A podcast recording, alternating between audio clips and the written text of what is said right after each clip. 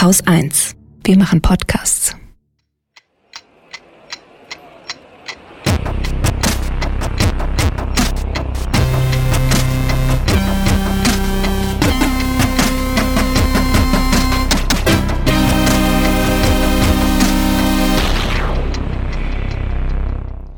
Willkommen zur Wochendämmerung vom 31. Juli 2020 mit Wirecard, dem Wahlalter, Corona-Disziplin, Hoffnung in Belarus, Donald Trump, Flucht und Migration, der Lage in Südamerika, Malaysia, mehr Geld, einem Hongkong-Update, weniger Geld, neuen Autobatterien, mehr Platz, alten Bakterien.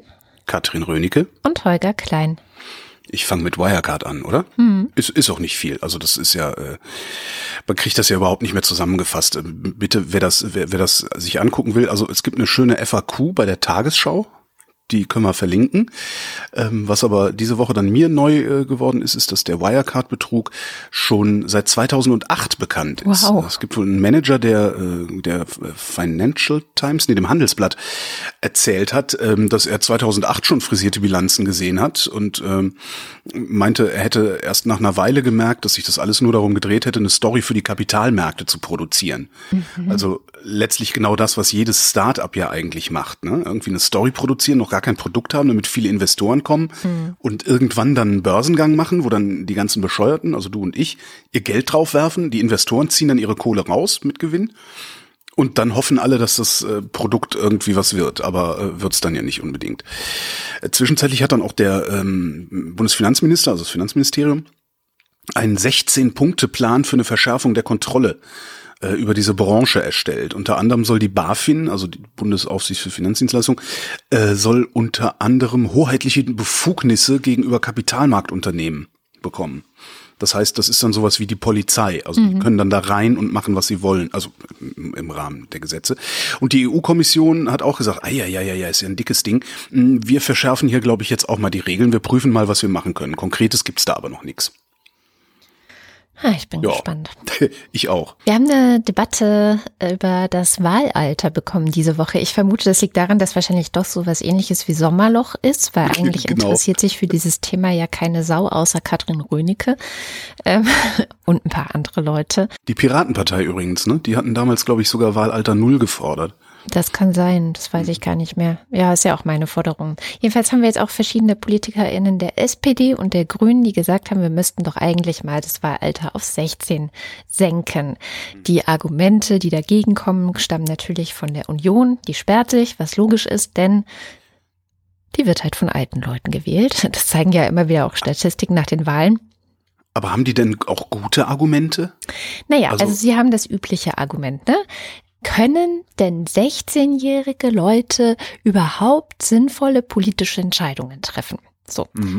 Das Argument würde ich jetzt erstmal kurz nach hinten schieben. Ich komme da gleich nochmal drauf zurück, weil was für mich ja immer das viel wichtigere Argument ist, ist, wir leben in einer Demokratie. Und für mich ist es deswegen immer wichtig zu begründen, warum man jemandem nicht das Wahlrecht gibt, weil Demokratie basiert darauf, dass Bürgerinnen in einem Land darüber entscheiden können, was passiert, weil sie ja auch die Betroffenen der Entscheidungen sind. So, das ist ja so ein bisschen die Grundidee dahinter. Ähm, das heißt, immer wenn ich einer bestimmten Gruppe der Gesellschaft das Wahlrecht nicht zugestehen will, muss ich die besseren Argumente haben. Damals beim Frauenwahlrecht war es dann auch irgendwann, dass die Leute einsehen mussten, naja gut, okay, vielleicht sind Frauen doch nicht dümmer als Männer, könnte ja sein. Ähm, dann geben wir ihnen jetzt mal das Wahlrecht. Und ähm, das wiederum führt zurück zu diesem, hm, ja, können die denn sinnvolle politische Entscheidungen treffen? Weil mit der Frage, ja, also wenn ich so rangehe, dann kann ich der CDU natürlich auch wieder einen Strick drehen, wenn ich möchte, indem ich ihre Hauptwählergruppe mal ins Visier Ja, nehme. Weisen Sie mal nach, dass jemand mit 83 überhaupt noch in der Lage ist zu verstehen, was passiert. Ja. Genau, also in meiner ganz, ganz bösen, tiefen Fantasie gibt es dann wissenschaftliche Untersuchungen, wo Zwölfjährige gegen 83-Jährige antreten.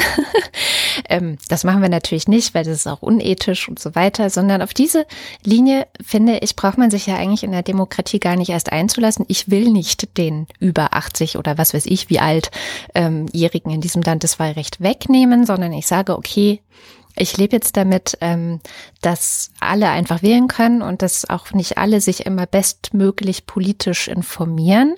Ja, das ist natürlich eine Herausforderung, die jede Gesellschaft irgendwie zu wuppen hat, dass die Leute auch politisch informiert sind. Aber das endet ja nicht bei einem bestimmten Alter und tatsächlich fängt es ja zunehmend auch in jüngerem Alter an. Und deswegen finde ich dieses Argument, naja, also so ein bisschen. Ähm, es verfängt halt nicht, ne? Also nee. es ist halt, das, das ist halt irgendwie der, der Versuch, das haben wir schon immer so gemacht, zu rechtfertigen. Ne? Ja. Und wahrscheinlich koppeln sie es dann an die Volljährigkeit und sagen, ja, wer volljährig ist, kann dann ja auch Verantwortung für seine Wahlentscheidung übernehmen, weil ein 16-Jähriger kann nur sehr begrenzt Verantwortung für das übernehmen, was er da tut. Andererseits äh. ist der einzelne 16-Jährige aber auch an nichts schuld, was in der Demokratie passiert. Das ist ja das Schöne an Demokratie. Alle sind schuld, dass keiner kriegt, was er will. Genau. Eins zum Schluss noch. Ich finde tatsächlich, dass gerade auch in Zeiten wie jetzt, also wo von den Entscheidungen von heute die Generationen von morgen betroffen sind, man noch mal ganz anders auch argumentieren muss, weil ähm, gerade da ist es ja so, wenn ich jetzt weiß, ich sterbe, wenn die Klimakatastrophe eintreffen wird, also bin ich nicht mehr da, ähm, dann ist das, ja, also die, die, die betroffen sind, konnten da nicht mitentscheiden sozusagen. Und das finde ich jetzt auch gerade jetzt nochmal ein wichtiges Argument. Na, aber da wird ja dann der Konservative sagen, naja, nee, Moment mal, ähm, ich entscheide ja für meine Kinder mit und ich entscheide ja auch zum Wohl meiner Kinder. Und weil ich einen viel größeren und besseren Überblick über die Welt habe, ähm, sind vielleicht die Entscheidungen, die nicht ähm, ja klimaschutzradikal sind, trotzdem die besseren Entscheidungen, weil ich damit sicherstelle, dass sie auch mittelfristig nicht verhungern. Naja, was momentan. Aber gut, das könnte man natürlich, fällt mir gerade auf, das, das kann ja dann der Konservative seinem 15-Jährigen mal so erklären, dass ein 15-Jähriger das versteht. Das wäre eigentlich mal eine schöne Aufgabe. Ja. Der Handel hat sich gemeldet. Der Handelsverband Deutschland sagt, allein durch den bisherigen Pandemieverlauf sind 50.000, sie nennen es Handelsstandorte, also ne, niedergelassene Händler äh, in ihrer Existenz bedroht. Betrifft jetzt nicht alle, sondern vor allen Dingen diejenigen Läden, die, ja, ich sag mal, so Überflüssiges verkaufen, ne, Textil und so. Also das, wo, wo man shoppen geht. Ne. Nicht so sehr betroffen sind Nahversorger, Supermärkte und so. Und damit wären wir beim Thema Supermarkt.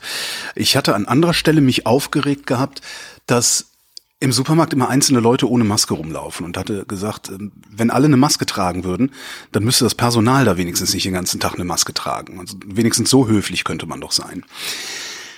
Und da meldet sich Christian aus Nordrhein-Westfalen auf Twitter und sagt, wenn du mal die Meinung eines Selbstständigen mit 100 Mitarbeitern zum Thema Maskenpflicht im Einzelhandel hören willst, dann gerne melden. Ja, und da habe ich mir gedacht, melde ich mich doch mal.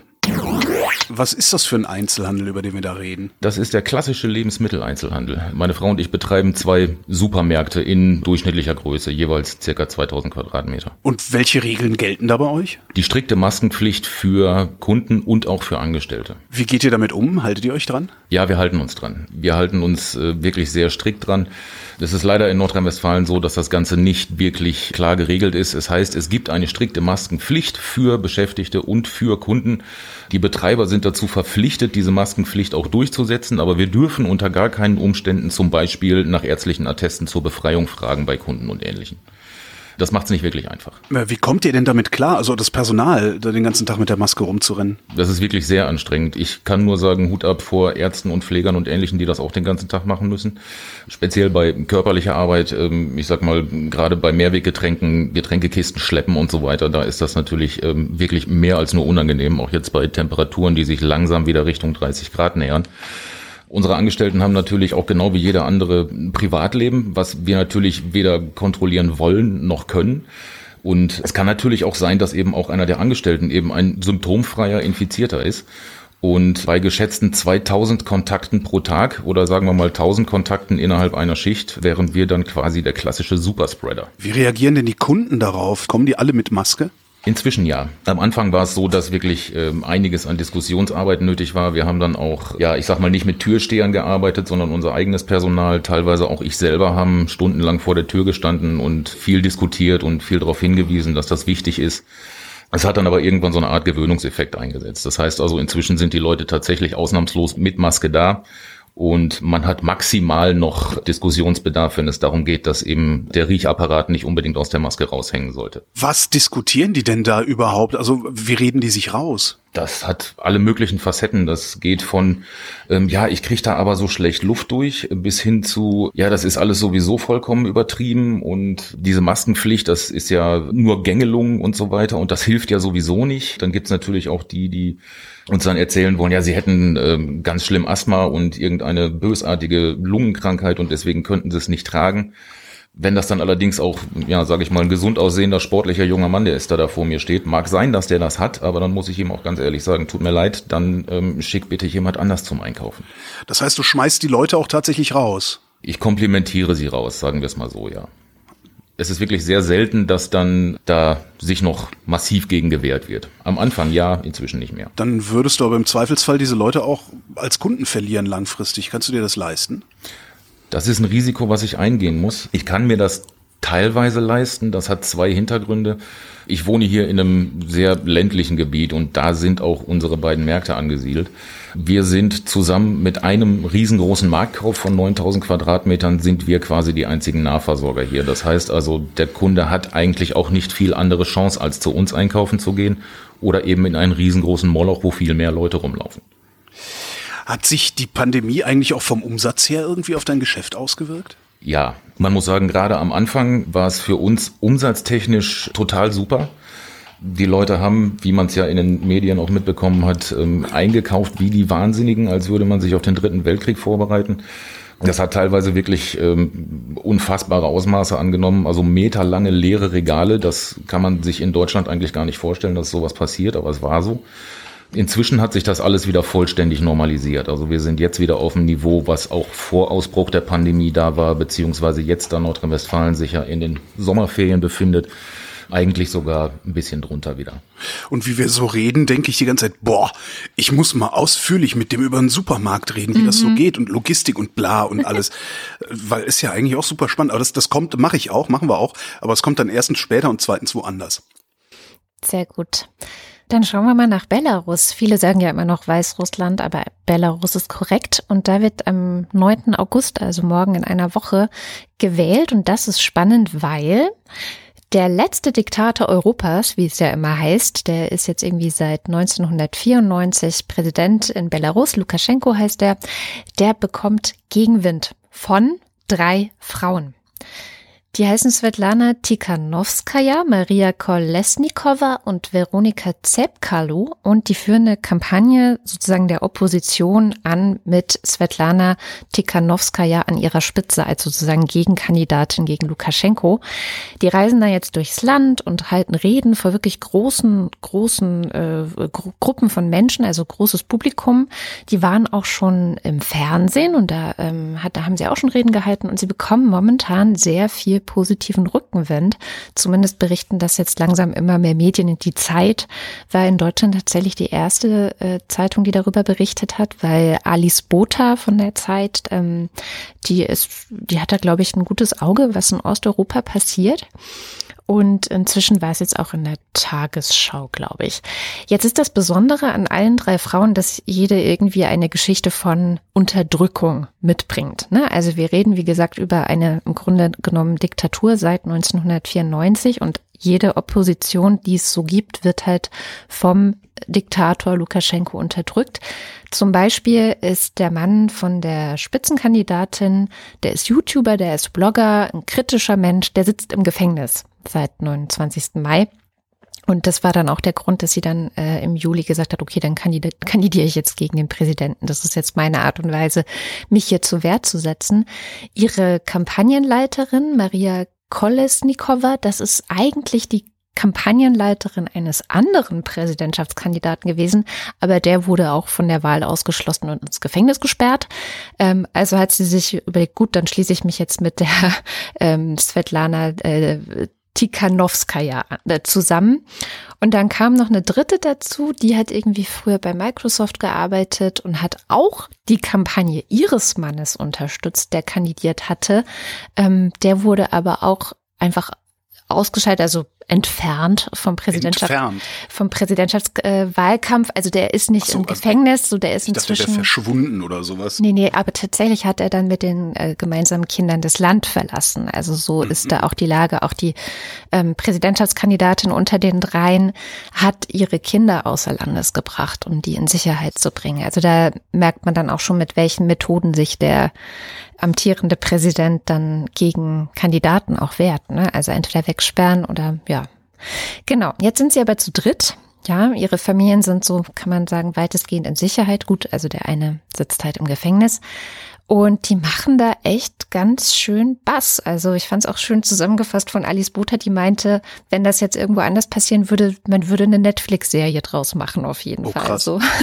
Ich, ich verstehe das richtig. Die drei treten gemeinsam Ja. gegen den an, oder ist es okay? Nee, also es gibt eine Kandidatin für die Präsidentschaft, ne? das ist Mhm. äh, Svetlana Tikhanovskaya und die anderen beiden unterstützen einfach ihre Kampagne und die treten Machen aber immer zu dritt auf, so Mhm. und reisen auch zu dritt durchs Land und es gibt wunderschöne Fotos von den dreien, wie sie so die eine so Herzchen macht, die andere hält ein Peace-Zeichen.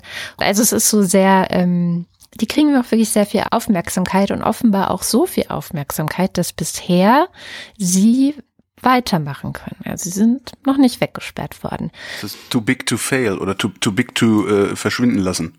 wahrscheinlich verschwinden lassen, weil das mit dem Fail ist natürlich noch mal eine andere Frage. Ähm, wie gesagt, nächste Woche sind die Wahlen und in den vergangenen Wahlen war es immer so, dass wenn dann mal OECD-Beobachter dort waren, die gesagt haben, also jetzt, das geht ja nicht mit rechten Dingen zu, ja, massive Wahlfälschung, dann Lukaschenko manipuliert die Leute, die vor Ort die, die Wahlen zählen oder die Stimmen annehmen und also in der Vergangenheit gab es auf jeden Fall sehr, sehr viele Manipulationen. Das heißt, das ist der eigentliche Endgegner. Ja, also das ist eigentlich die Frage, schaffen Sie das trotz oder wie sollen Sie das schaffen, ähm, diese Wahl zu gewinnen, wenn dann am Ende die Wahl manipuliert wird? Da bin ich gespannt, was dann passiert. Also es gibt ja auch schon seit längerem immer wieder Proteste auch in dem Land. Und Lukaschenko selber, finde ich, ist jetzt nicht so der krasse Endgegner, weil ich finde, sein Argument, was er gegen die drei hat, ist so mittelkreativ. Er findet nämlich, dass es besser ist, wenn Männer Politik machen. das ist so sein Argument Oh aus dem vorletzten Für so, Jahrhundert. für so aggressiv patriarchalische Gesellschaften, wo ich mir sehr gut vorstellen könnte, dass äh, Belarus sowas ist. Mhm. Für so aggressiv patri patriarchalische Gesellschaften könnte ich mir aber sehr gut vorstellen, dass dieses Argument vollkommen reicht. ich weiß halt nicht, ob da nicht auch eine gewisse Müdigkeit in der Bevölkerung da ist. Und wie Mhm. gesagt, die, wenn man, also ich kann nur allem empfehlen, ähm, wir verlinken natürlich auch die Berichte darüber in den Shownotes, sich die mal anzuschauen. Die versprühen halt Leben, die sind, ähm, die haben halt Bock, was zu verändern in dem Land. Und die sind, haben wie gesagt auch alle diese Geschichten, die natürlich, ich meine, stell dir vor, du lebst in einem Land, wo du mitbekommst, aha, immer wenn jemand gegen diesen Präsidenten kandidiert, dann landet er am Ende ins, im Gefängnis und ist dann irgendwie weg.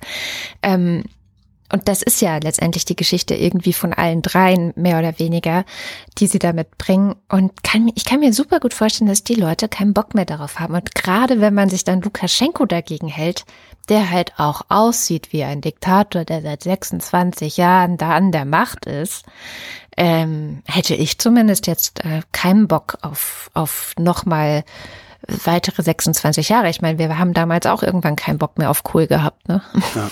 Haben die, haben die denn irgendwie, weiß ich, gibt's da eine, so eine Bewegung wie in der DDR, dass die sagen so, wir dürfen Wahlen beobachten, wir machen jetzt auch mal Wahlbeobachtungen und wir machen unsere eigene Statistik und halten die dann mal dagegen, weil das war ja letztendlich das, was, ich sag mal, es fast zum Überlaufen gebracht hat in der, bei den, bei den Volkskammerwahlen, äh, dass diese Wahlfälschung so offensichtlich geworden ist. Ja, ich weiß nicht. Also davon liest man jetzt nichts. Das Einzige, was man mitbekommt, ist, dass die OECD-Wahlbeobachter, die ja auch eingeladen werden müssen, die sind noch nicht eingeladen worden. Zumindest ist das mein letzter Stand. Ähm, von daher, wie gesagt, die Wahl ist das eigentliche Problem. Also Apropos Wahl. Ich äh, befriedige jetzt mal deine Obsession mit Donald Trump. Komme ich ja selten mit mit dem Thema. Mhm. Also selten selbst. Äh, wir haben ja, es gibt ja gerade diesen Truppenabzug. Ne? Donald Trump äh, lässt jetzt äh, 12.000 Soldaten, ähm, zieht er aus Deutschland ab, unter anderem aus Spangdalem, was wirklich sehr unangenehm ist, weil das ist irgendwo tief in der Eifel in der Nähe von Bitburg, äh, strukturschwache Region, wenn da auf einmal 12.000 Soldaten verschwinden, äh, oder nee, 12 sind es nicht, ein paar tausend Soldaten verschwinden, mit ihren Angehörigen, mit den Zivilangestellten und so, das äh, schlägt immer heftig ins Kontor. Das Interessante daran ist aber, Trump sagt ja, ähm, er würde die Truppen verlegen, weil Deutschland äh, nicht die zwei Prozent vom ähm, Bruttoinlandsprodukt für Rüstung ausgibt. Tatsächlich geben wir 1,38 Prozent aus, oder zumindest haben wir es ausgegeben 2019. Und äh, er will die Truppen jetzt nach Belgien und Italien übersiedeln. Äh, Belgien gibt 0,93 Prozent seines Bruttoinlandsprodukts für Rüstung aus. Italien 1,22 Prozent. Das heißt jeweils weniger als mhm. die Bundesrepublik. Das heißt, das ist noch nicht mal, also der ist halt wieder ist die übliche Donald Trump Kinderkacke, die da passiert. Was er dann diese Woche gemacht hat, ist noch mal was ganz anderes. Es ist keine Kinderkacke. Wir haben ja dieses Jahr ähm, Quartalszahlen aus den USA gekriegt. Denen ist die Wirtschaft um ein Drittel eingebrochen. Eine halbe Stunde oder dreiviertel Stunde nachdem diese Meldung rauskam, hat Donald Trump äh, auf Twitter über eine Verschiebung der Präsidentschaftswahlen rum, rumgeraunt und geheimnisselt und gefragt, ob das nicht vielleicht sinnvoll wäre, ähm, weil äh, Briefwahl wäre ja äh, die fehlerhafteste und betrügerischste äh, Möglichkeit zu wählen und das wäre ganz peinlich für die USA und man sollte die Präsidentschaftswahlen doch vielleicht verschieben auf einen Zeitpunkt, wo die Menschen dann wieder ordentlich und sicher abstimmen können. So, habe ich gedacht, der will doch von irgendwas ablenken, ne? zum Beispiel von diesem äh, Wirtschaftsproblem, was er da hat, weil Donald Trump hat ja nur ein einziges Argument dafür, dass er so super ist. Die Wirtschaft läuft gut und sie läuft halt überhaupt nicht gut. Also selbst die 100.000 Toten, die sie da haben, äh, sind kein Gegenargument gegen eine gute Wirtschaftslage. Aber das war's dann jetzt halt. Jedenfalls ich so, der will doch von irgendwas ablenken, der Typ. Dann haben wir Katrin Brandt angerufen. Ich mach's mir diese Woche leicht. Ich komme mit ganz vielen O-Tönen, die ich irgendwo anders her habe. Ähm, dann haben wir Katrin Brandt, unsere Korrespondentin in Washington, ähm, angerufen, beziehungsweise eine Schalte gemacht. Wir Profis sagen ja Schalte, mhm. nicht Schaltung. Wir sagen auch, wenn wir irgendwas verlosen im Radio, sagen wir auch, wir machen eine Verlose, nicht eine Verlosung. Jedenfalls ähm, Katrin Brandt in Washington ange angesprochen oder gefragt und stellt sich raus, es ist alles noch viel schlimmer. Man muss diese, diesen Twitter diese Twitter-Meldung sehr genau von vorne bis hinten lesen. Er stellt eine Frage mit drei Fragezeichen und seine Sprecher haben auch schon gesagt, ja, er hat jetzt nur mal die Frage aufgeworfen. Also da wird das jetzt auch schon wieder ähm, ein bisschen zurückgerudert und eingeordnet. Äh, er, er schreibt ja, dass mit einer allgemeinen Briefwahl, keiner mhm. Abwesenheitswahl, sondern einer allgemeinen Briefwahl, die Wahl von 2020 die ungenaueste und die betrügerischste Wahl in der Geschichte der USA sein werde und dass es eine großes, eine große Peinlichkeit für die USA wäre und ob unter diesen Umständen die Wahl nicht verschoben werden sollte, bis die Leute ordentlich sicher ähm, wählen können. Also ihm geht es darum, ordentlich Dreck auf die Briefwahl zu schmeißen. Das tut er seit Monaten. Er will die Briefwahl diskreditieren, weil er äh, sich eine, eine, einen Notausgang sucht. Sollte er die Wahl verlieren, kann er mit diesem Argument, er hat ja schon vorgearbeitet, die Wahl anzweifeln. Warum muss er denn so viel Angst vor der Briefwahl haben? Äh, er glaubt vermutlich, dass die Briefwahl den Demokraten nützt. Es gibt keine Beweise dafür. Es gibt eine Handvoll US-Staaten, in denen ausschließlich per Briefwahl gewählt wird, unter mhm. anderem das sehr, sehr, sehr konservative Utah. Äh, da werden verlässliche Republikaner gewählt. Also es ist klar, da gibt es erstmal keinen Zusammenhang. Auch in Washington State und äh, in Oregon wird per Briefwahl gewählt. Man kann das sicher machen. Es gibt keine Hinweise auf Betrug. Es gibt keine Hinweise darauf, dass Stimmzettel im Gebüsch landen, wie Trump immer wieder unterstellt oder sich ausländische Kräfte einmischen, wie auch immer. Und es wird auch von diesen Staaten sehr deutlich darauf hingewiesen, äh, Trump, wir können das ordentlich machen, wir brauchen ein bisschen Vorlauf. Aber er, ähm, ja, er hofft eben damit, die Glaubwürdigkeit dieser gesamten Wahl äh, in Zweifel zu ziehen. Könnte es auch sein, ist noch so eine Verschwörungstheorie, die ich mir ausgedacht habe, dass er versucht, die Öffentlichkeit davon abzulenken, dass die Wirtschaft eingebrochen ist und er im Pandemie-Management total versagt hat, weil er ganz genau weiß, dass wir Medien jetzt erstmal diesen Tweet besprechen werden?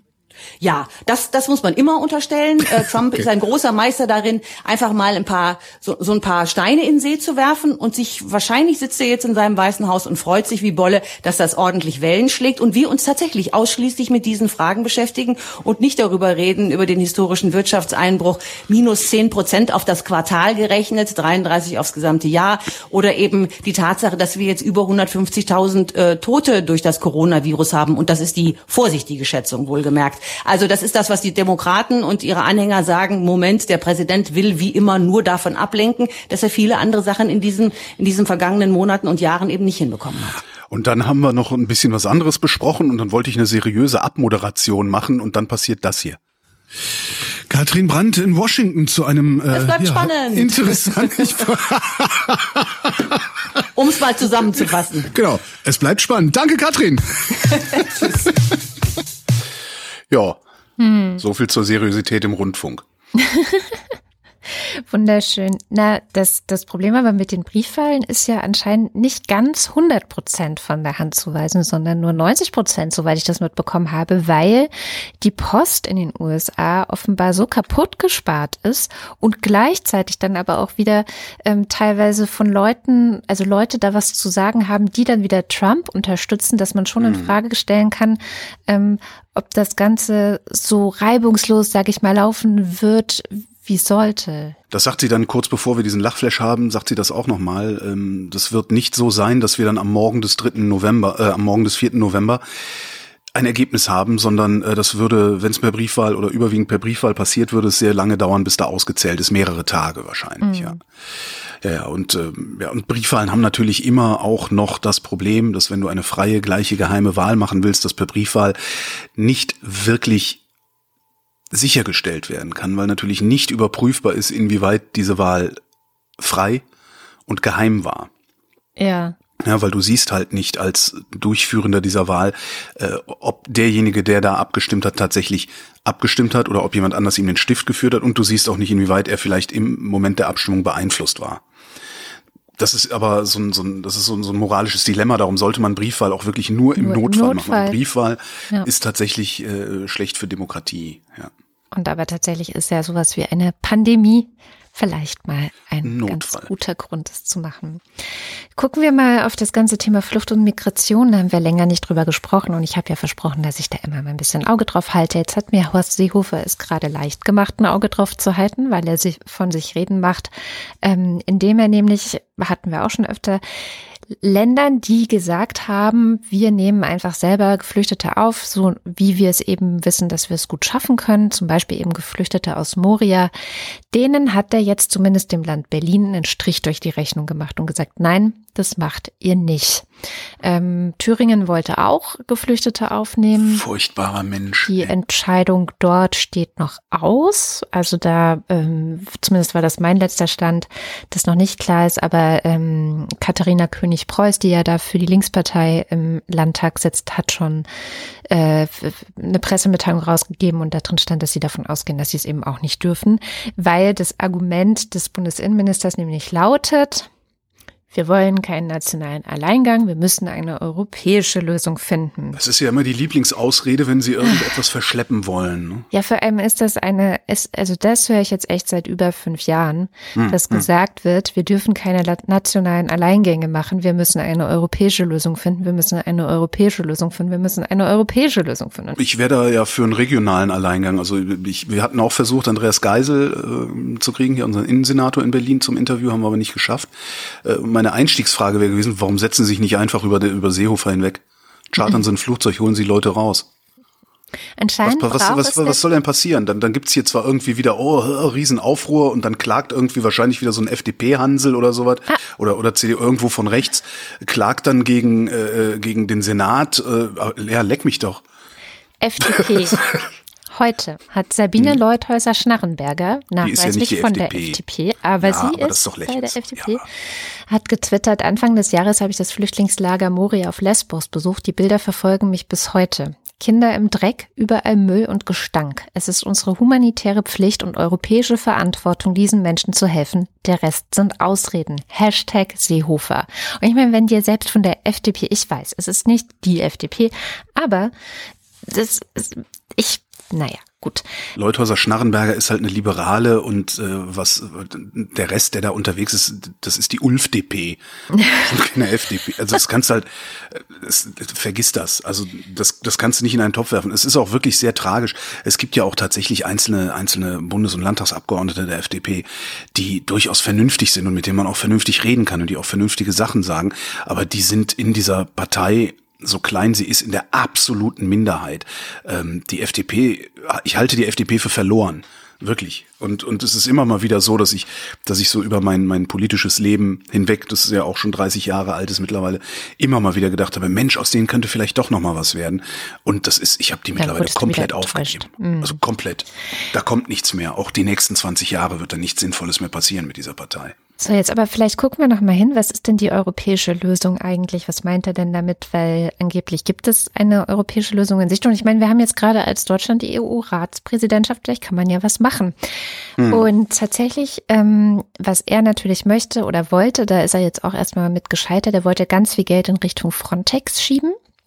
Die sollten dann, also das ist die Grenzschutzagentur Europas, die dafür, vor allem dafür zuständig sind, dafür zu sorgen, dass eben die Leute nicht reinkommen. Arme ähm, Menschen daran hindern, unsere schönen Grenzen kaputt zu machen. Irgendwer muss die ja schützen. Ne? Hm.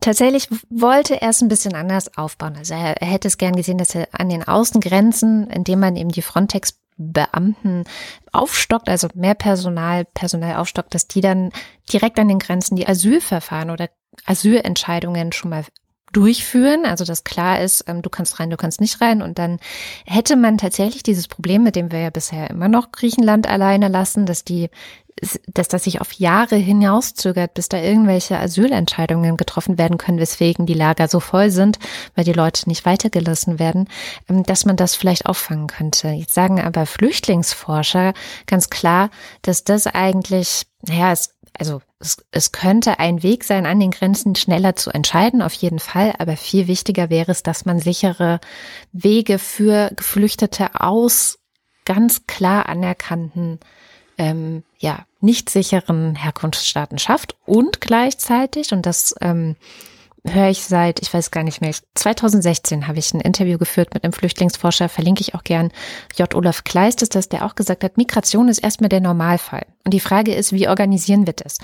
Ähm, und gerade, also Syrien, Afghanistan, Irak ist sicherlich nochmal eine andere Debatte, weil da herrscht Krieg, aber gerade auch viele Geflüchtete, die vielleicht aus einem afrikanischen Land zu uns kommen, wo man mal mit den Regierungen verhandeln könnte und sagen könnte, hey, pass auf, wir schaffen euch hier Jobs oder ihr kriegt eine Ausbildung in Europa oder äh, wie auch immer, ähm, Visa für eine Weiterbildung oder so, kommen die Leute sicher hierher. Also es gibt einfach ein Verfahren, dass die hierher kommen können ähm, wir unterstützen euch auch dabei oder oder oder. Also da gibt es viele Dinge.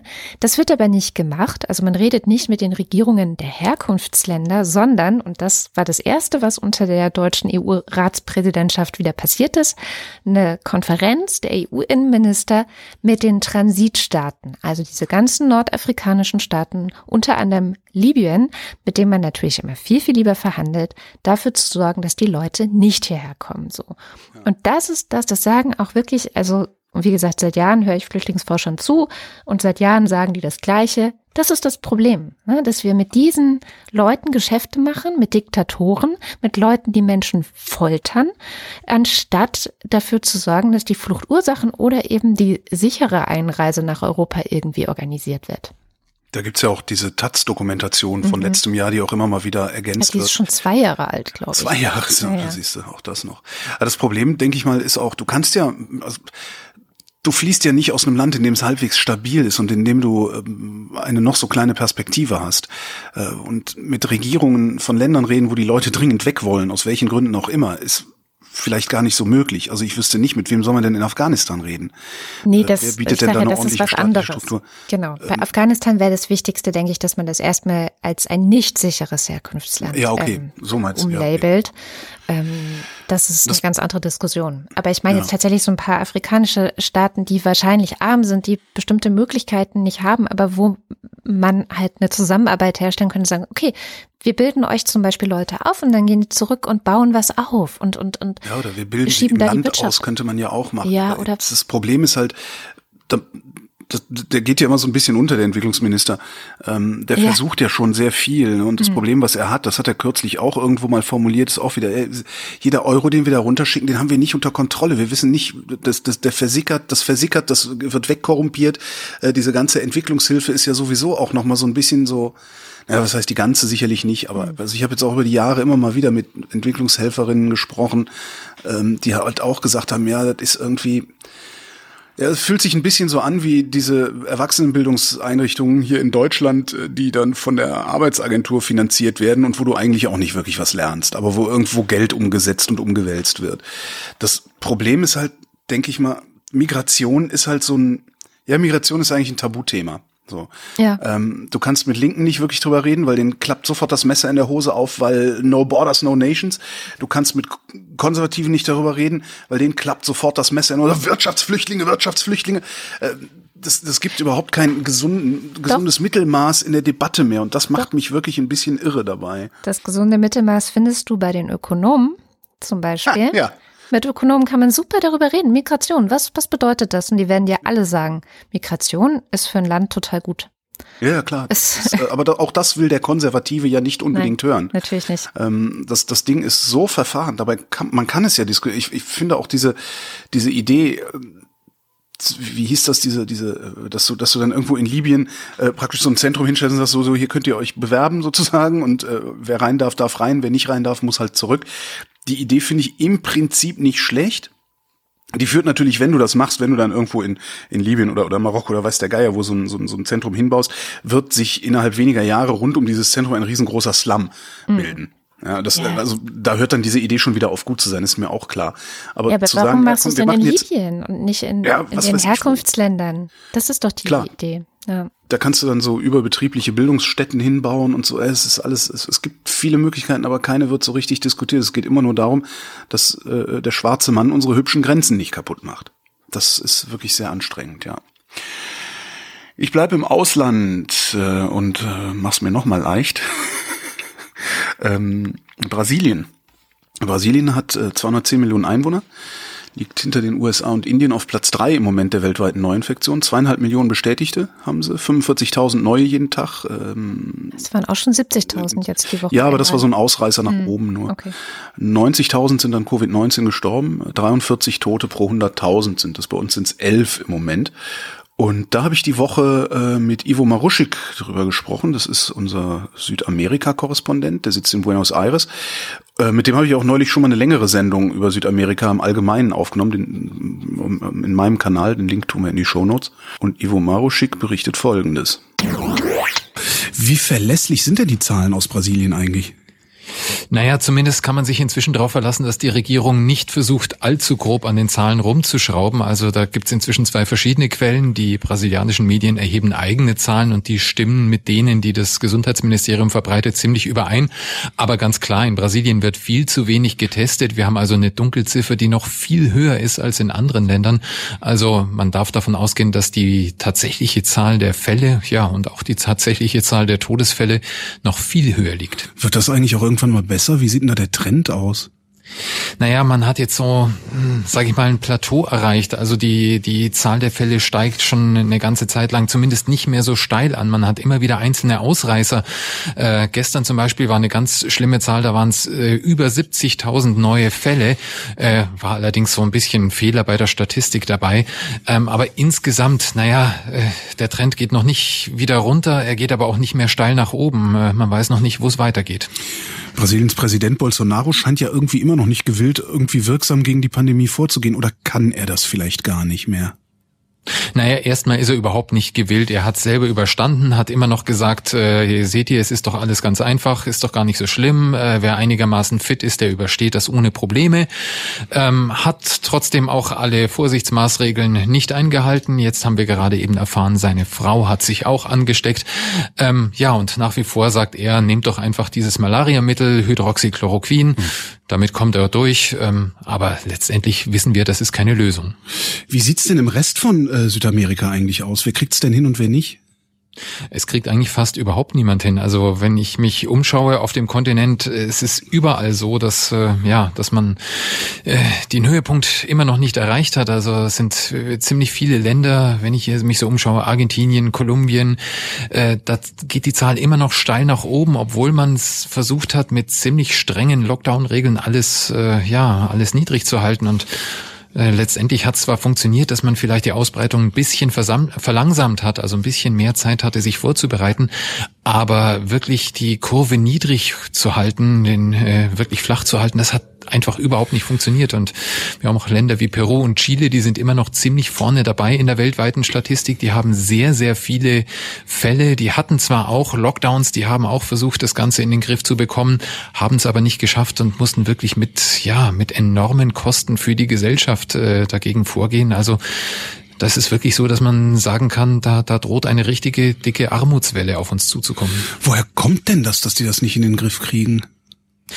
Gut, ein ganz wichtiger Grund ist, dass viele Menschen in Südamerika im informellen Sektor äh, arbeiten. Das ist so dieses beschönigende Wort. Letztendlich heißt es, die arbeiten schwarz, die leben mhm. von der Hand in den Mund, so als Tagelöhner. Das, was sie halt ja am Tag äh, verdienen können, Gelegenheitsjobs. Und äh, ja, wenn ich denen sage, bleib zu Hause, die können einfach nicht zu Hause bleiben. Die haben keine Rücklagen, die haben teilweise ja nicht mal einen Kühlschrank, den sie füllen könnten.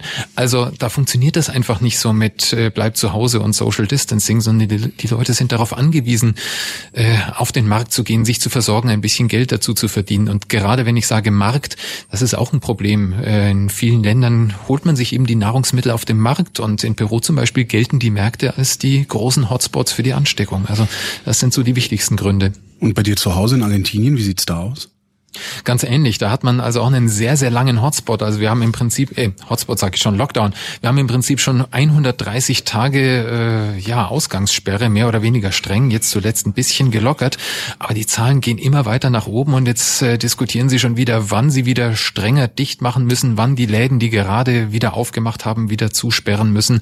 Also sie kriegen die Sache nicht wirklich in den Griff. 130 Tage Ausgangssperre, da habe ich dann echt die Ohren angelegt. Weißt Alter. Du? Und bei uns heulen die die Covidioten rum, weil sie 20 Minuten im Supermarkt so einen blöden Stofflappen vor ihre Schnauze spannen sollen. Das ist, äh, ja. Bleiben wir im Ausland und zwar in Malaysia und damit kommen wir zu Shamjaf. Die hat uns diese Woche nämlich eine Nachricht mitgebracht, dass der ehemalige Ex-Premierminister Najib Razak in Malaysia vor Gericht stand und auch vor Gericht steht. Es gibt insgesamt fünf Verfahren wegen eines riesigen Finanzskandals, den er da an der Backe hatte. Also der soll in seiner Regierungszeit mehrere Milliarden Dollar veruntreut haben. Milliarden? Yep. Ähm, wow. Muss man auch erst mal schaffen. So, jetzt eines der fünf Gerichtsverfahren. Ja, Andi Scheuer ist auf dem besten Wege dahin. Ne? Mm, oh Gott, ja. Eines der äh, fünf Gerichtsverfahren wurde jetzt entschieden und zwar wurde er schuldig gesprochen. Die Vorwürfe lauteten Machtmissbrauch und Geldwäsche und warum das wichtig ist, das erzählt uns die Scham. Ja, es geht um eines der größten Finanzskandale Asiens um den OneMDB-Skandal in Malaysia, bei dem es um unglaublich viel Geld geht. Erst letzte Woche wurde entschieden, dass die Investmentbank Goldman Sachs für ihre Rolle in diesem Finanzskandal eine Summe von 3,9 Milliarden Dollar an Malaysia zahlen soll. Das hat den malaysischen Finanzminister natürlich sehr erfreut, denn es geht um Vermögen, das rechtmäßig dem malaysischen Volk gehört. Bei 3,9 Milliarden Dollar denkt man ja, unglaublich viel Geld, aber wenn man betrachtet, wie viel Regierungsvertreter in Malaysia ursprünglich von der Bank gefordert hatten, nämlich bis zu 7,5 Milliarden Dollar, also eigentlich doppelt so hoch, dann kann man sagen, dass es ein ziemlich guter Deal war. Aber heute geht es nicht um Goldman Sachs. Heute geht es auch um den ehemaligen Premierminister des Landes, Najib Razak. Bis 2018 stand er an der Spitze der Regierung und ist damit auch einer der größeren Player dieses spektakulären Diebstahls.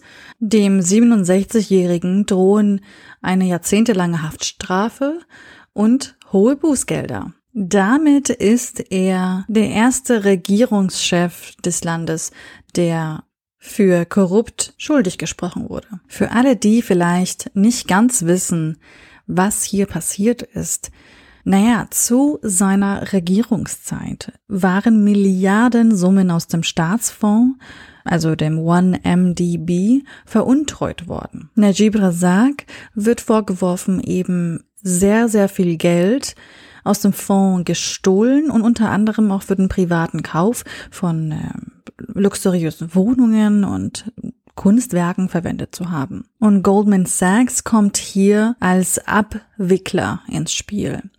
Die amerikanische Investmentbank hat nämlich wichtige Bankgeschäfte für den Fonds abgewickelt. Denn es war so, dass der Fonds im Staatsauftrag, also damals, als er gegründet wurde, nämlich im Jahr 2009, also wenige Monate nach dem Amtsantritt Najib Razaks, er sollte in einem, also der Fonds sollte in einem Staatsauftrag in großem Stil in neue Märkte investieren und damit eben äh, Malaysias wirtschaftlichen Aufstieg finanzieren und beschleunigen. Und die US-Investmentbank Goldman Sachs half dem Fonds dabei, Kapital einzutreiben und eben etliche Anleiheemissionen äh, zu begleiten. In diesem Zusammenhang erzähle ich Freunden immer sehr gerne ähm, von meinem Lieblings-Fun Fact in Anführungsstrichen. Mit diesem gestohlenen Geld soll ironischerweise eben auch der Film The Wolf of Wall Street, in dem es auch um Betrüger Betrügereien in der Finanzwelt geht, finanziert worden sein. Also man sieht, das ist eigentlich fast schon filmreif, was hier alles passiert. Man sollte nur ein bisschen vorsichtig sein mit dem Jubeln über den Rechtsstaat in Malaysia und dem, ja, jetzt bestrafen wir unsere Elite oder den Teil der Elite eben, der da krumme Geschäfte eben gemacht hat. Einige Beobachter halten es auch für möglich, dass Najib Razak nach einer Berufung doch noch straffrei bleibt. Aber ein kleiner Lichtblick ist dennoch da. Viele, die gerade eben zuschauen, vor allem die Opposition des Landes, die sagen eben, das Urteil zeige, dass das Zeitalter der absoluten Korruption und der absoluten Macht in Malaysia eben vorbei ist. Das mit dem äh, geklauten Geld, was dann Kinofilme finanziert, ist, glaube ich, auch, was äh, die Neoliberalalas Trickle-Down-Effekt nennen. Mhm. Nur, dass er damals da dann vielleicht funktioniert. Vielleicht müssen die einfach mal ein bisschen ihren Blick weiten. Vielleicht bleibe ich einfach ganz schnell in Asien für einen kurzen Zwischenbericht aus Hongkong. Wir hatten ja berichtet, dass in Hongkong die Situation sich geändert hat. Also im Grunde kann man sagen, dieses äh, ein Land, zwei Systeme Prinzip ist seitdem am 30. Juni ein neues Sicherheitsgesetz, das aus Peking kommt, ähm, gilt vorbei, also als letztendlich dazu benutzt wird, wirklich auch gegen die demokratische ähm, Oppositions- oder die Demokratiebewegung heißt es ja dort, um gegen die Demokratiebewegung vorzugehen. Ähm, und äh, Economist war ein kurzer Bericht über was passiert jetzt gerade so in Hongkong und ich würde es mal so zusammenfassen, der Trend geht zum Exodus. Also die Leute äh, packen ihre Sachen und planen im Grunde die Ausreise aus dem Land. Ähm, ja. Schon, sofern sie es können. Ne? Sofern sie es können, aber tatsächlich sind weltweit immerhin für die Hongkong-Chinesen die Arme an verschiedensten Orten weit offen. Also da ist Kanada, die gesagt haben, kommt her, Australien hat gesagt, kommt her. Ob man gerade unbedingt nach Großbritannien will, weiß ich nicht, aber die haben auch gesagt, ähm, hier, ihr könnt auf jeden Fall kommen.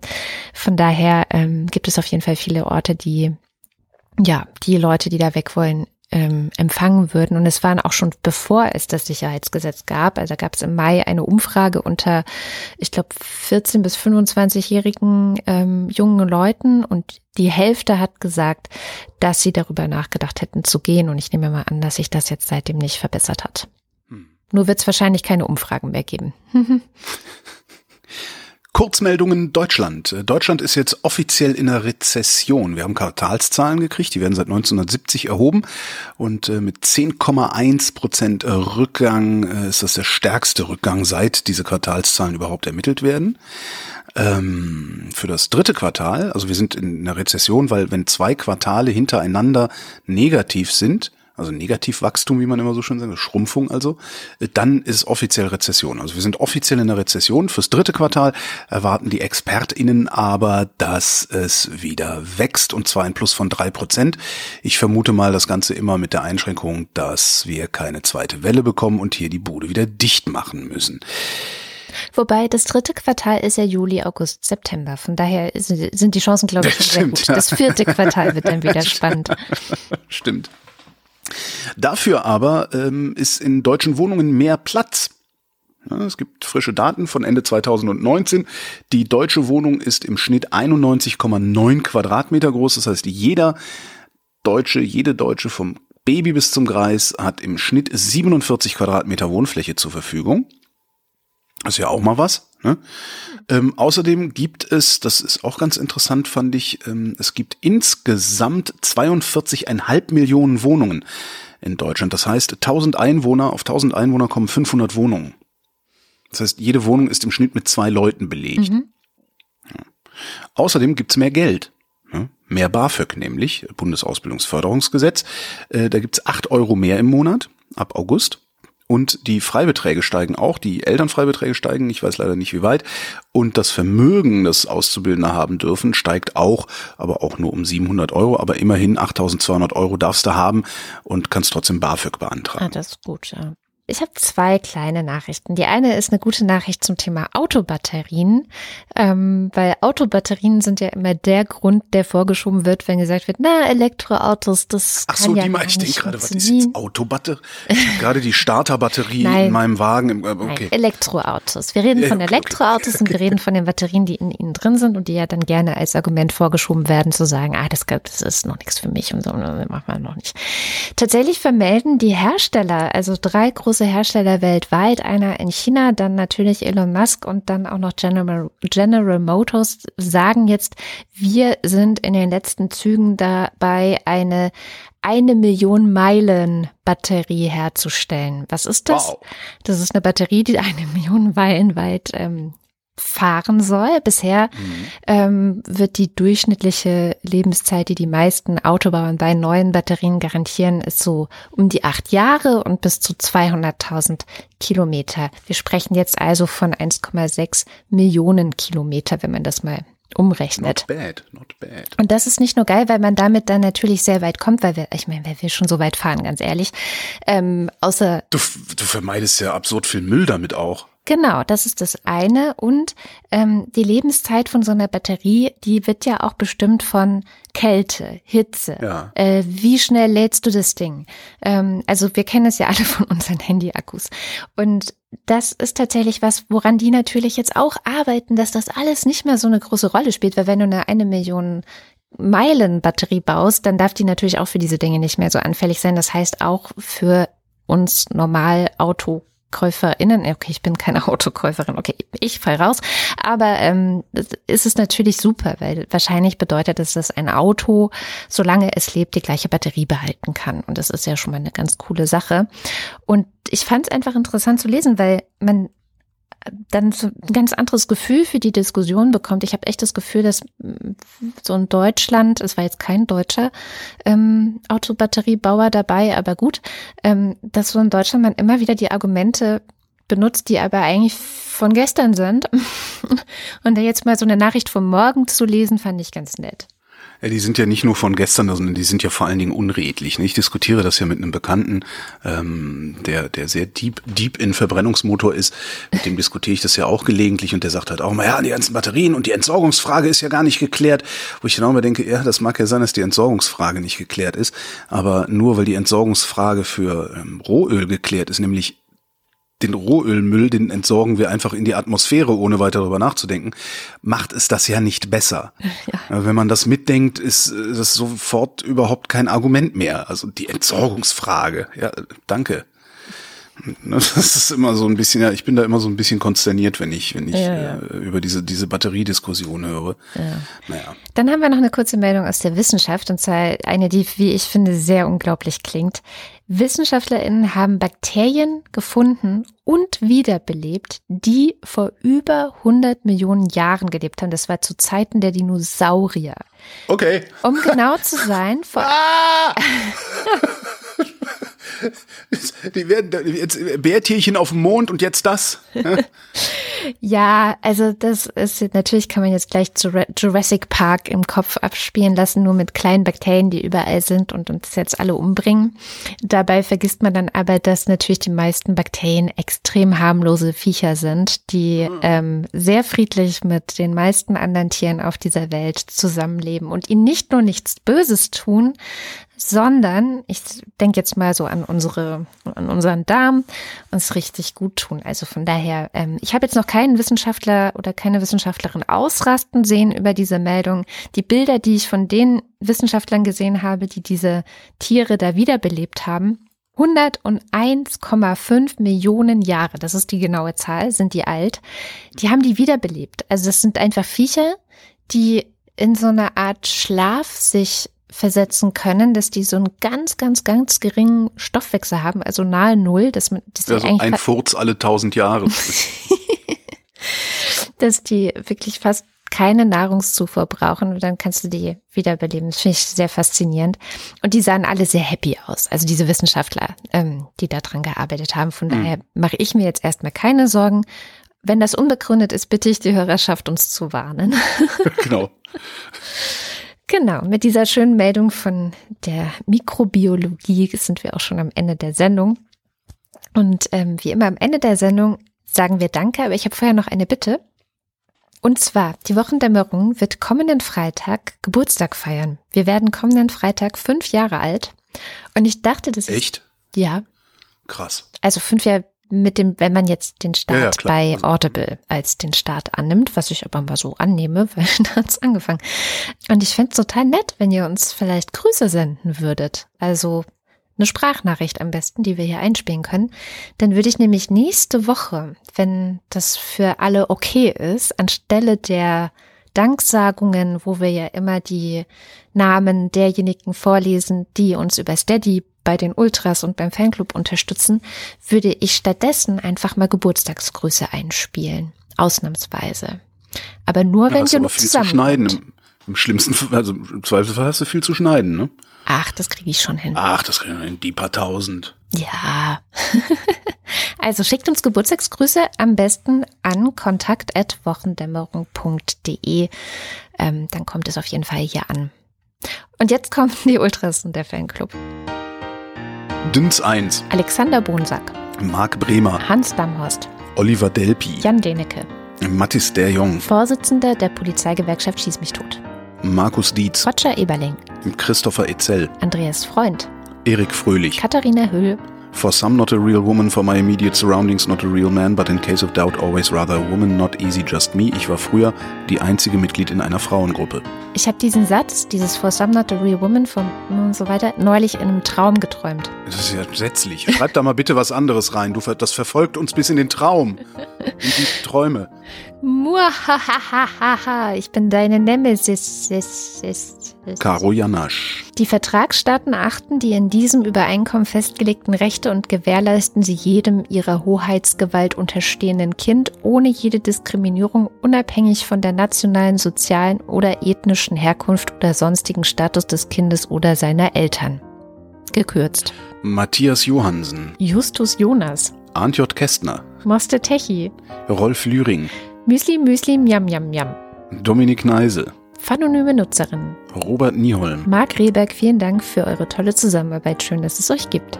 Nu, sagen Chris und Moni. Michael Salz. Jörg Schickis schaut in der Liste nach unten und da steht Anita Schroven. Michael, der nach oben guckt und Herrn Schickis zum Gruße ein kleines Ständchen darbietet. Ja, grüezi wohl, Frau Stirnema, sacket sie, wie leppet sie, wie sind sie da so, so dra? Ach, herrje. Kommt, da komme ich mich noch nie durchgekommen. Es geht schon noch weiter. Ach, ne? Soll ich weiter? Äh, na gut. Gott grüßt sie wohl, Frau Sternema, saget sie, wie lebt sie, wie geht's ja denn ihre Ma? So. Wing Commander Lord Fleischers Hausmusik. Steig genervt aus dem Flieger, bin kein Air Berliner, reite am Zoll vorbei auf einem weißen Tiger. Ah, das ist. Das klingt nach.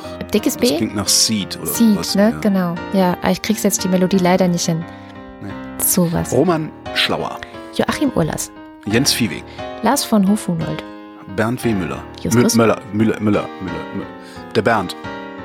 Justus Wilhelm. Und damit sind wir beim Fanclub. Lüttefisk, Lüttefisk, Rulle, Trapper. Rumpe Buska Högeröck. Was auch immer du gerade gesagt hast. Das Nerdbaby und Schrödingers Zähnchen. André. Nico Abela. Commander Wedge Antilles. Anja und Jan aus Bielefeld. Johanna Bächle. Johannes Bauermann.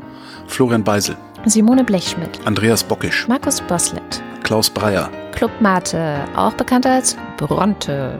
Daniel Bruckhaus. Mike Bültmann. Burkhard Bultmann Bullabü. Uli Brungy. Clemens Langhans und Christoph Henninger. Christoph Henninger und Clemens Langhans. Gian Andrea Konzett. Miriam und David. Was soll ich sagen? Ich stehe entehrt, weil ich die Hand geboten, den teuren Freund der Dirne zu verknüpfen. Die nächste Person macht ein Upgrade zu den Ultras. Und zwar Dirk de Poll, danke Dirk. Obelix Gallia. Die spinnen die Briten. Zitat aus Asterix bei den Briten. Derzeit leider viel zu passend. Das denke ich auch die ganze Zeit. Ja, aber mein Pilum ist stärker als euer Sternum. Ein weißes Kaninchen mit roten Augen dicht an ihr vorbeirannte. Dies war gerade nicht sehr merkwürdig. Andreas Dietzel. Zum Sektempfang die Treppe rauf, die zweite Tür links. Elina Eickstedt. Warte mal. Was? Nicht schlecht, mein Lieber, wer auch immer das war. Ähm, Elin, ach so hat sie. Sie nehmen Milch, Rotwein, das gibt den besonders fein pikanten Geschmack. Helles Bier, ein bisschen Zucker, ein Ei, dann noch zur richtigen Schärfe ein bisschen Pfeffer. Das Ganze wird mit dem RG28 gemixt. Die richtige Konsistenz ist erreicht, wenn das Getränk schaumig geworden ist. Der Haps-Flip. Markus und Julia Englert hören euch jede Woche gerne zu. Ich habe nur überlegt, was es ist, aber ich kam nicht drauf. Ich Je- auch nicht. jede Woche Ein bisschen nach. Loriot, aber Ja, schon. Ein bisschen schon. Stefan F., Claude Fankhauser. Matthias Flader, Oliver Förster. Olli Frank. Wolfgang Fröhlich. Homeoffice geht nur mit gefesselten und geknebelten Kindern. Helge Georg. Die Muxi Girls. An Assault Rifle Giving a Lecture on Trickle-Down Economics.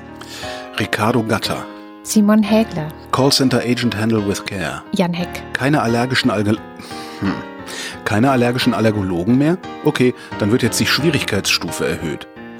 Wesi hisi, sie hisi, hissi sä. Heißt so viel wie die Wasserfee zischte im Aufzug. Adrian Hönig. Hilfe, ich bin in einer Podcastfabrik gefangen. Der Deutsche in der Schweiz. Andreas Jasper. Philipp Kaden. Captain Käffchen auf alten Fotos sieht man immer jünger aus. Arne Kamola. Alexander Klink. Haltet die Ohren steif, sonst rutscht die Maske runter. Krampf im Ohr. Oliver Kraus. Markus Krause. Stefan Krause. Magali Kreuzfeld. Thomas und Corina. Oliver Krüger. Oliver Kohlfink. Sebastian Lenk. Familie Liebenau. Detmar Liesen. Nico Linder. Florian Link. Yogi Löw. Sabine Lorenz. Ines und Mike Lüders. René Ludwig. Macho und Mäuschen. Heute ist übrigens der erste Tag meines vierwöchigen Urlaubs. Boah. Nein. Martin Meschke. Der Metzger wetzt das Metzgermesser auf des Metzgers Wetzstein. Robert Meyer. Das war ein bisschen zu einfach. Simone Minifeuer grüßt. Das war schon schwerer. Das- Simone Minifeuer grüßt euch herzlich aus Hamburg. Schön, dass es euch gibt. Johannes Möller. Claudium Mondkind. Die Mulle. Johannes Müller. Da, na. Paula, Nachname muss ausgefüllt sein. Jennifer Niepel. Hilke und Nils. Geld ist nicht so, wie andere wahr, ist ein verflucht und zaubrisch Wesen. Wer seine Hand ausstreckt danach, nimmt an der Seele Schaden und Schmach, davon er nimmer wird genesen. Des Satans Fangnetz in der Welt hat keinen anderen Namen als Geld. Thorsten W. Neu. Olli P., Boris Perner. Nora Hoffmann und Peter Schmäler. Josef Porta. Die rot wie's blau, quergeschriebene Frau. Thilo Ramke. Wilhelm Reich. Christian Rohleder. Sandra Rohner. Pia Römer. Anna Roth. Sven Rudloff. Ruth Rutz. Jürgen Schäfer. Christian Schmidt. Der Schommi. Bleibt bei 8 von 12. Selber Film, zweite Chance. Wieder ein hoffentlich prominenteres Zitat. Schön langsam, Jacqueline, sonst kotzt du wieder alles voll. Keine Aber es ist so. Go Trabi Go oder sowas. Keine Ahnung. Also, was ist dein Tipp? Du musst Ich etwas hab, sagen. äh, schön langsam, Jacqueline, sonst kotzt du wieder alles voll. Schön langsam, Jacqueline, sonst kotzt du. Der Superstau. Ich logge das ein. Theresa Sievert. Ole Skambrax. Birgit Sobich. Jens Sommerfeld. Marie Stahn. Christian Steffen. Frau Rönecke bestellte The Shakes Six Sheeps Sick. Moritz Timm. The Shakes Sixth Sheeps Sick. The, she the Sheiks. Sheiks. Sheeps. Äh, heißt das. Sheeps. Chic sick. The shi ich kann das auch nicht. Ines und Sheiks Six. Captain Tusktooth. Vera und Benny. Johann und Eli. Hat keine Termine und leicht einsetzen. Prost. Martin Unterlechner. Jan van Winkenreue. Andrea Vogel. Yannick Völker. Elegia von Uxarien. Stefan Wald. Andreas Waschk. Who controls the British crown? Who keeps the metric system down? We do, we do. Who leaves Atlantis off the maps? Who keeps the Martians under wraps? We do, we. Who robs K-Fish off their side? Who rigs every Oscar night? We do, we do. Die Zeit für große Veränderungen ist jetzt. Wenn nicht wir, wann dann? Things will get better when workers of the world unite. Tobias Wirth. Stefan Wolf. Bonduell ist das famos. Gemüse in der Hose. Das kann man doch nicht singen, das ist doch. Uwe Zieling. Der, der fälschlicherweise annahm, die 4000 voll gemacht zu haben. Simon Siebert. Kauft ihr mal Klopapier, ich hab Kaffee und Kuchen. Nieder mit der Unterdrückung, dem Hass und der Intoleranz. Lasst uns kämpfen für eine Welt der Sauberkeit, in der die Vernunft siegt, in der uns Fortschritt und Wissenschaft allen zum Segen reichen. Kameraden im Namen der Demokratie, dafür lasst uns streiten. Man weiß nie, was kleine Hunde machen. Vielen herzlichen Dank. Ja, danke Satan, ich spare auf den Bus. Und das war die Wochendämmerung vom 31. Juli 2020. Wir danken für die Aufmerksamkeit. Tschüss.